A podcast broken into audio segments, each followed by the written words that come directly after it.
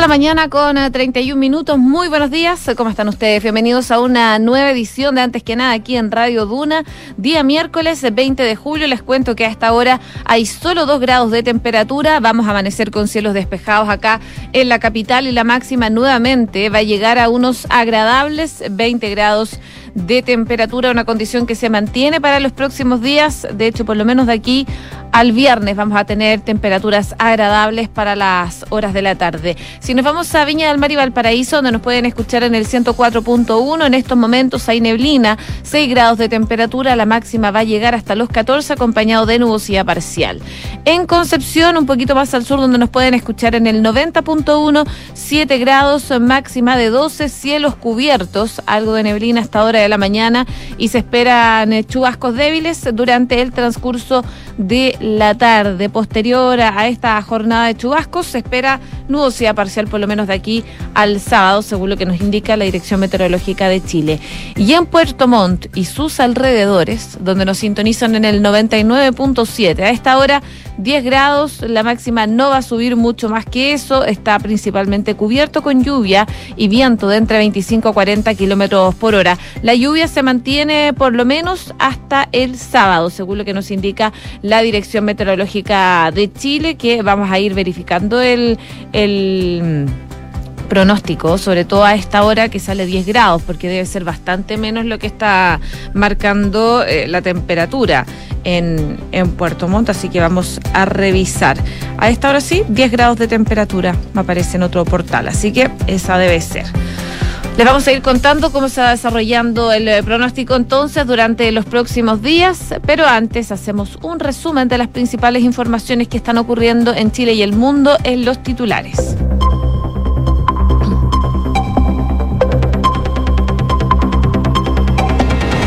Presidente Gabriel Boric se reunió anoche con el Frente Amplio en Cerro Castillo. La cita contó con la presencia de la bancada parlamentaria del bloque y según señalaron legisladores que acudieron a esa reunión, la jornada tuvo como eje un llamado a la unidad a todos los partidos oficialistas para avanzar en las reformas que está impulsando el gobierno. El Senado aprobó la modificación del gobierno a la reforma sobre infraestructura crítica. Se espera que hoy el veto al proyecto de reforma constitucional que permita a las Fuerzas Armadas resguardar infraestructura crítica sea votado por la Cámara de Diputados. El Senado dejó para esta jornada la discusión de reforma que rebaja el quórum a cuatro séptimos. El proyecto estaba en tabla para este martes en la tarde. Sin embargo, una vez iniciada la sesión en la sala del Senado, algunos legisladores apostaron por priorizar otros debates. El Ministerio de Transportes aclaró que no ha anunciado alzas en las tarifas del transporte público. En una declaración, la cartera sostuvo que en eh, la próxima ley de presupuesto se podrá discutir en el Congreso amplia y democráticamente cómo continuar los apoyos al transporte público durante el próximo año. Diputados de Evópoli oficiaron al ministro Marco Antonio Ávila para que precise los datos del informe sobre deudores del CAE. Los parlamentarios Francisco Undurraga y Jorge Guzmán afirman que las cifras entregadas por el Mineduc son contradictorias e inverosímiles. La ministra María Begoña Yarza aseguró que las medidas sanitarias por fiestas patrias van a depender de qué etapa epidemiológica estemos. La titular de salud afirmó que tanto el 18 como el plebiscito de salida del 4 de septiembre serán eh, presentados a la Comisión Nacional de Respuesta Pandémica para evaluar elementos que den mayor seguridad.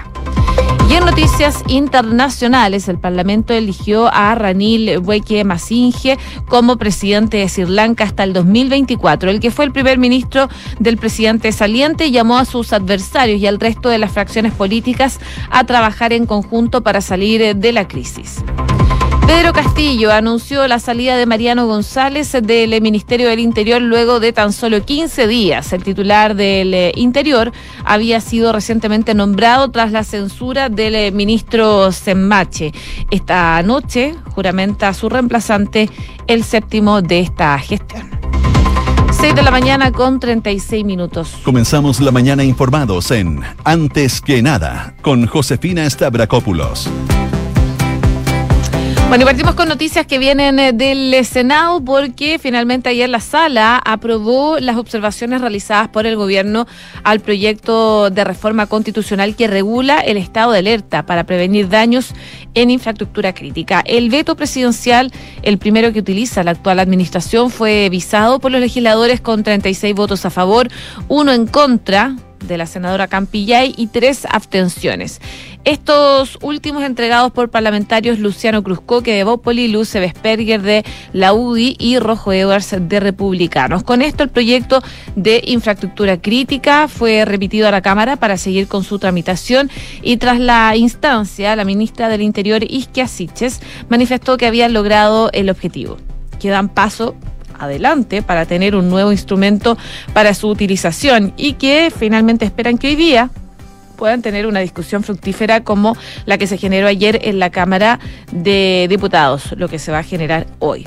Según explicó el presidente Boric, de hecho, durante la mañana desde el gobierno habían dudas sobre la cadena de mando que establece el proyecto de ley y decía que era importante que esas cosas queden claras para el esclarecimiento de las responsabilidades que corresponden eh, en cuestiones tan sensibles como esa. Además, eh, buscaban explicar que la prórroga será cada 60 días y podrá ser sucesivas. En detalle, el veto señala que son atribuciones del presidente de la República disponer mediante decreto supremo fundado suscrito por los Ministerios del Interior y Seguridad Pública y Defensa Nacional, que las Fuerzas Armadas se hagan cargo de la protección de la infraestructura crítica del país cuando existe peligro grave o inminente a su respecto, determinando la infraestructura crítica que debe ser protegida.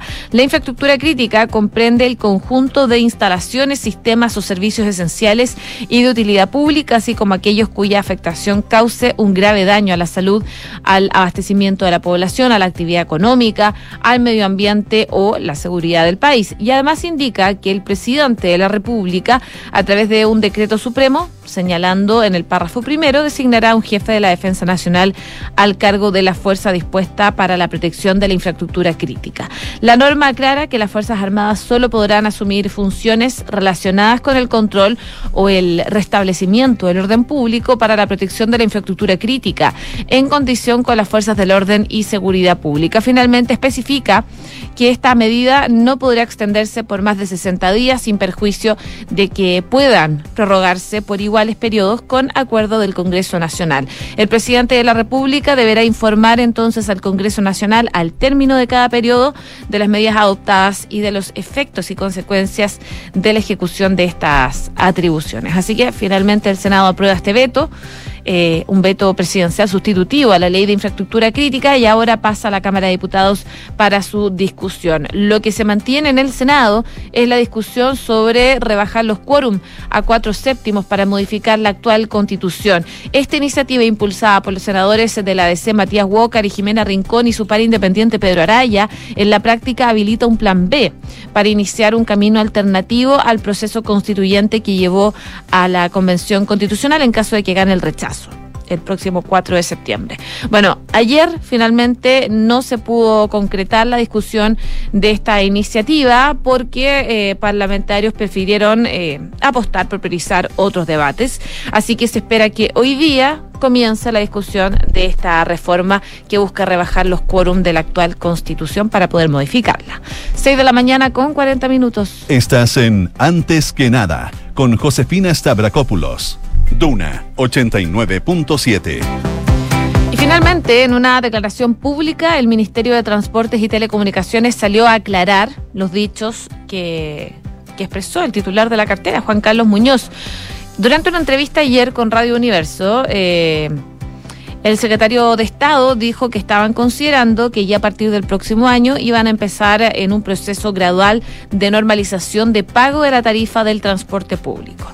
Sin embargo, la declaración emanada por la cartera eh, tajante dice que no han anunciado ningún tipo de alza en la tarifa del transporte público regulado. El texto de solo cinco párrafos recuerda la recomendación del panel de expertos de elevar la tarifa en 30 pesos, asegurando que dicha instancia ha señalado que es necesario cerrar las brechas entre los costos e ingresos del sistema de transporte, una visión que no sería vinculante, puesto que señalan cualquier evaluación de aumento tarifario se hará considerando la realidad que viven los chilenos y chilenas que a diario usan el transporte público regulado en el país.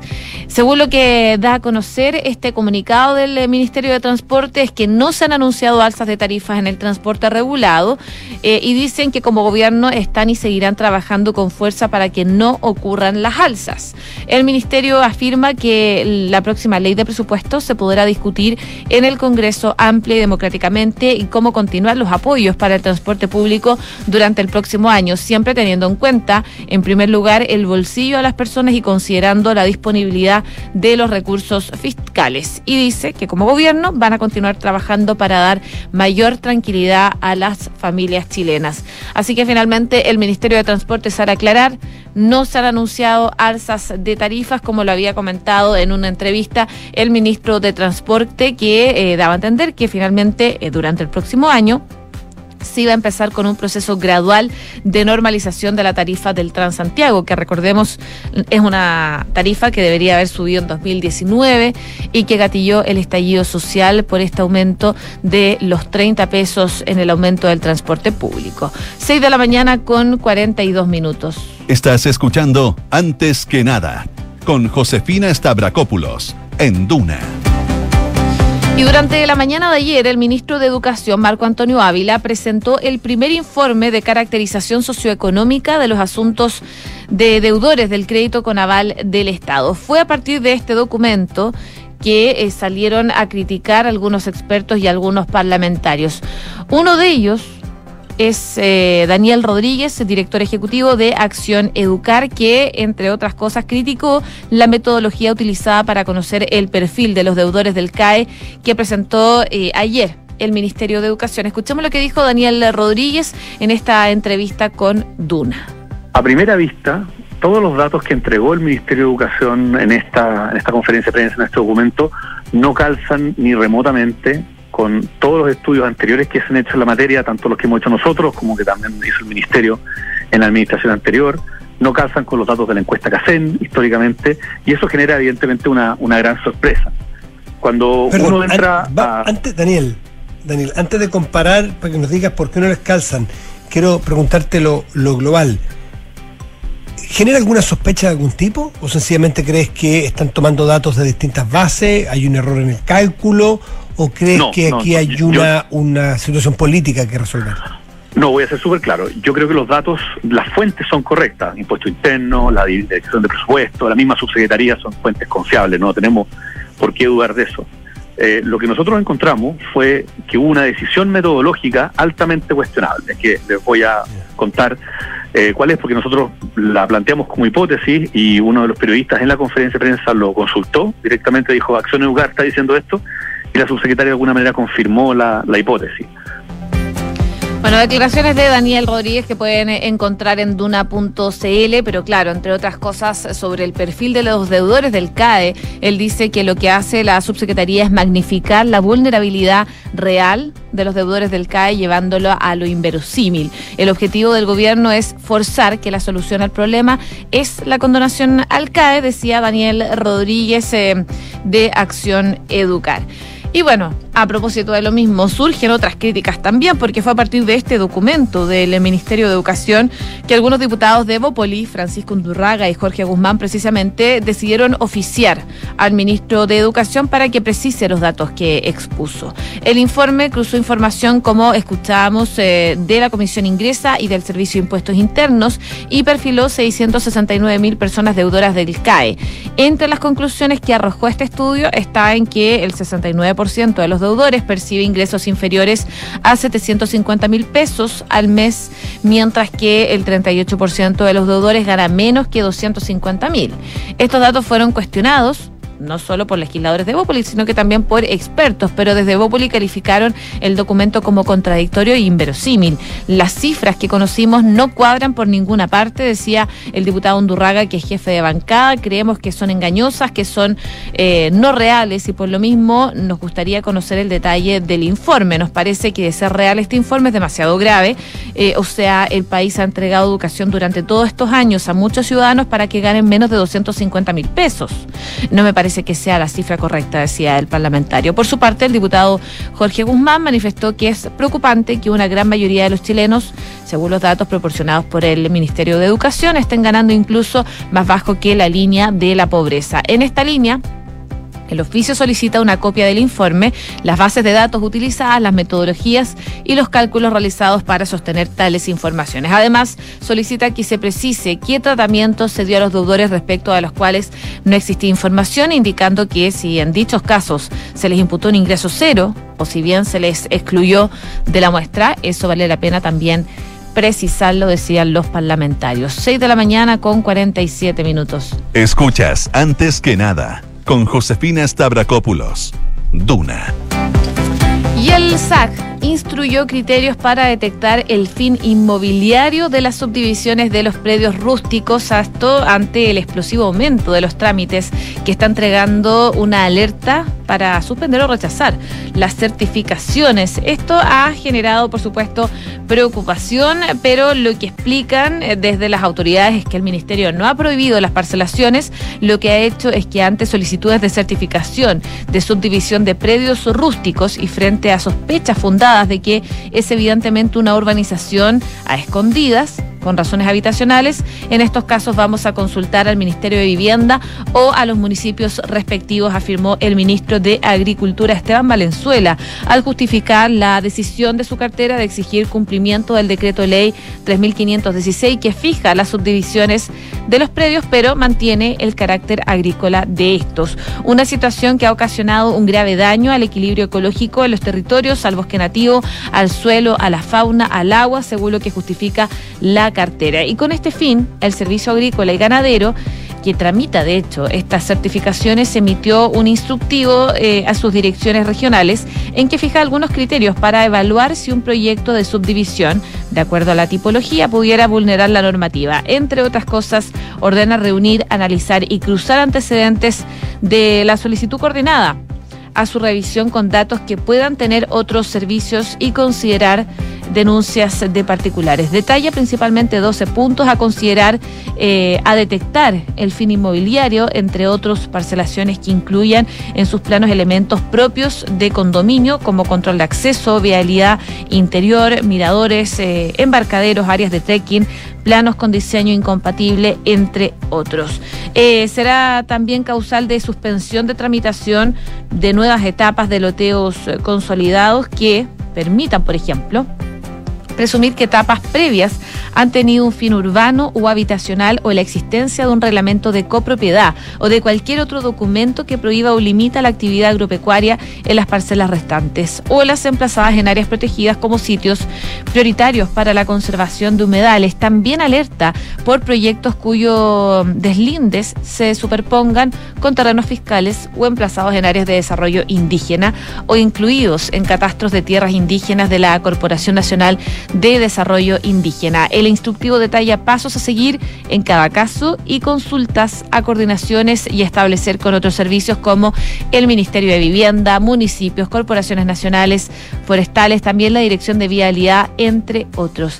Y apuntan a la dirección correcta. Cualquier solicitud que huela a un proyecto inmobiliario que es susceptible a ser suspendida, decían entonces desde el Ministerio y este instructivo que da a conocer el Servicio Agrícola y Ganadero. También eh, se valora el instructivo por parte del alcalde de Pucón, Carlos Barra, que registra un explosivo aumento de parcelaciones de predios rústicos para fin habitacional. Tiene que haber un congelamiento de la tramitación de las solicitudes de subdivisión, que es lo que ha hecho el Ministerio. Hay que normar, regular y después deberá ser materia de ley saber si vamos a seguir subdividiendo en 5.000 metros cuadrados o nos vamos a 10.000 metros cuadrados o más, decía el alcalde de Pucón producto de esta normativa que rige y que entregó el Ministerio de Agricultura y que ya mandó un instructivo el Servicio Agrícola y Ganadero, que instruyó principalmente los criterios para poder detectar un fin inmobiliario en estas subdivisiones de predios rústicos o estas conocidas parcelas de agrado. 6 de la mañana con 51 minutos. Estás en Antes que nada con Josefina Stavrakopoulos. Duna 89.7. Y vamos a Perú porque el presidente peruano Pedro Castillo nombró ayer a su séptimo ministro del Interior en menos de un año, el séptimo. El funcionario anterior, Mariano González, ocupó el cargo durante apenas dos semanas. Castillo tomó juramento ahora a Willy Huerta como el sucesor de González, quien apenas el lunes había creado un equipo mm, policial para poder colaborar con un grupo de la Fiscalía en una investigación de casos de corrupción de funcionarios. Castillo no ha dado a conocer en todo caso las razones de por qué eh, el cambio a González. González había llegado al cargo en reemplazo de Dimitri Semche, quien eh, a principios de julio fue censurado por el Congreso. El legislativo atribuyó a, a Semche la responsabilidad por la fuga de Juan Silva, un exministro cercano a Castillo que era investigado por presunta corrupción. González también fue ministro de Defensa durante el gobierno del presidente Pedro Pablo Kuczynski entre el 2016 y 2018. La Fiscalía, recordemos, abrió una investigación preliminar contra Silva por su presunta participación en una organización criminal encabezada por el mandatario para obtener dineros de obras públicas. Es lo que dice entonces. El, el, organismo. Perú vive su más reciente capítulo de una crisis política que se agudizó en 2016, de la cual eh, salieron cinco presidentes y tres parlamentarios. Eh, las disputas en las altas esferas del gobierno continúan luego de que el Congreso ha intentado destituir a Castillo ya en dos ocasiones. Castillo suma su cuarto gabinete ministerial y ha nombrado en repetidos casos a funcionarios inexpertos en medio de la inflación a nivel global, la pandemia, por supuesto, y un derrame de petróleo sobre el Pacífico que provocó el peor desastre ecológico en la historia de ese país, en la historia reciente por lo menos. Tanto Castillo como el Congreso son bastante impopulares en todas las encuestas. Según el sondeo nacional de junio de la firma Ipsos, el presidente tiene una desaprobación del 70%, mientras que la del Parlamento llega al 75% de desaprobación. Son parte entonces de las encuestas que dan a conocer la aprobación del presidente eh, Pedro Castillo en Perú, que suma ahora al séptimo ministro de Interior de su gobierno. Y en otras noticias internacionales les cuento que eh, en Europa Mario Draghi va a intentar reconstruir el gobierno italiano, pero está exigiendo el apoyo del Parlamento y durante las próximas horas se podría conocer también a eh, los sucesores que quedan en la carrera para... Eh, ocupar el cargo que actualmente está ocupando Boris Johnson en Reino Unido como primer ministro. 6 de la mañana con 54 minutos. Cifras, mercados, empresas. Las principales noticias económicas están en Antes que nada. Y el dólar en Chile sigue en caída libre tras el anuncio de la intervención del Banco Central por un monto de hasta 25 mil millones de dólares. En solo tres días el billete verde de hecho ha perdido 122 pesos. Los retrocesos del viernes y el lunes se sumó a las de ayer cuando se dio 17 pesos hasta los 924 el cierre de las operaciones a eso de la una y media de la tarde. En el marco de su visita a Nueva York eh, por el Chile Day, el ministro de Hacienda Mario Marcel tuvo ayer palabras para analizar los efectos que ha tenido en los últimos días la intervención cambiaria del Banco Central. Dijo que hasta antes del anuncio de la intervención parecía que había ganado la volatilidad y la dificultad del proceso de formación de precios que generó estos bruscos movimientos y que llevaron al dólar a ubicarse por encima de los 1.040 pesos.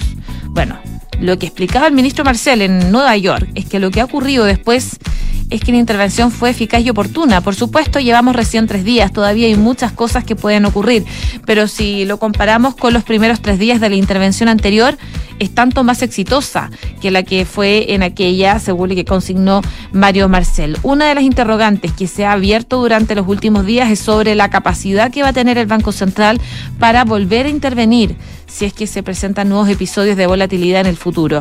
El Banco Central tiene otros instrumentos, tiene otras fuentes de liquidez, o sea, tiene bastante espalda para poder reaccionar ante cosas de este estilo, pero es el banco el que tiene que juzgar, evaluar y tomar sus decisiones, dijo el expresidente del ente rector y actual ministro de Hacienda. Ahora, este nuevo retroceso del dólar ocurrió incluso pese a que el cobre cayó 0,53% a los 3,30 dólares la libra. El dólar index que mide la divisa frente a, a sus grandes pares retrocedía 0,7% a 106,6 puntos al término de las transacciones locales. Esto es una jornada en la que el euro se apreció ante las sugerencias de que el Banco Central Europeo podría elevar la tasa de interés en 50 puntos base y frente a los 25 que habían proyectado en el mercado. Así, las perspectivas de eh, diferencial de tasa clave para el desempeño de las monedas globales está reflejando cambios. Los agentes también están dejando atrás las proyecciones de que la Fed impulsará su tasa en 100 puntos bases, lo que junto a los positivos resultados de los empresarios de Estados Unidos ha elevado el apetito por el riesgo. De hecho, ayer los principales índices de Wall Street cerraron con números verdes, así que son parte de los movimientos que está teniendo el dólar con esta intervención del Banco Central. Vamos a ver cómo se mueve el día de hoy. 6,57. Y les cuento que en Consorcio proteger a todos los que trabajan contigo es posible. Contrata ahora el seguro obligatorio COVID-19 por solo 3.800 pesos, de forma rápida y segura entrando en consorcio.cl. ¿Y sabías que puedes comprar de forma anticipada los servicios funerarios de María Ayuda?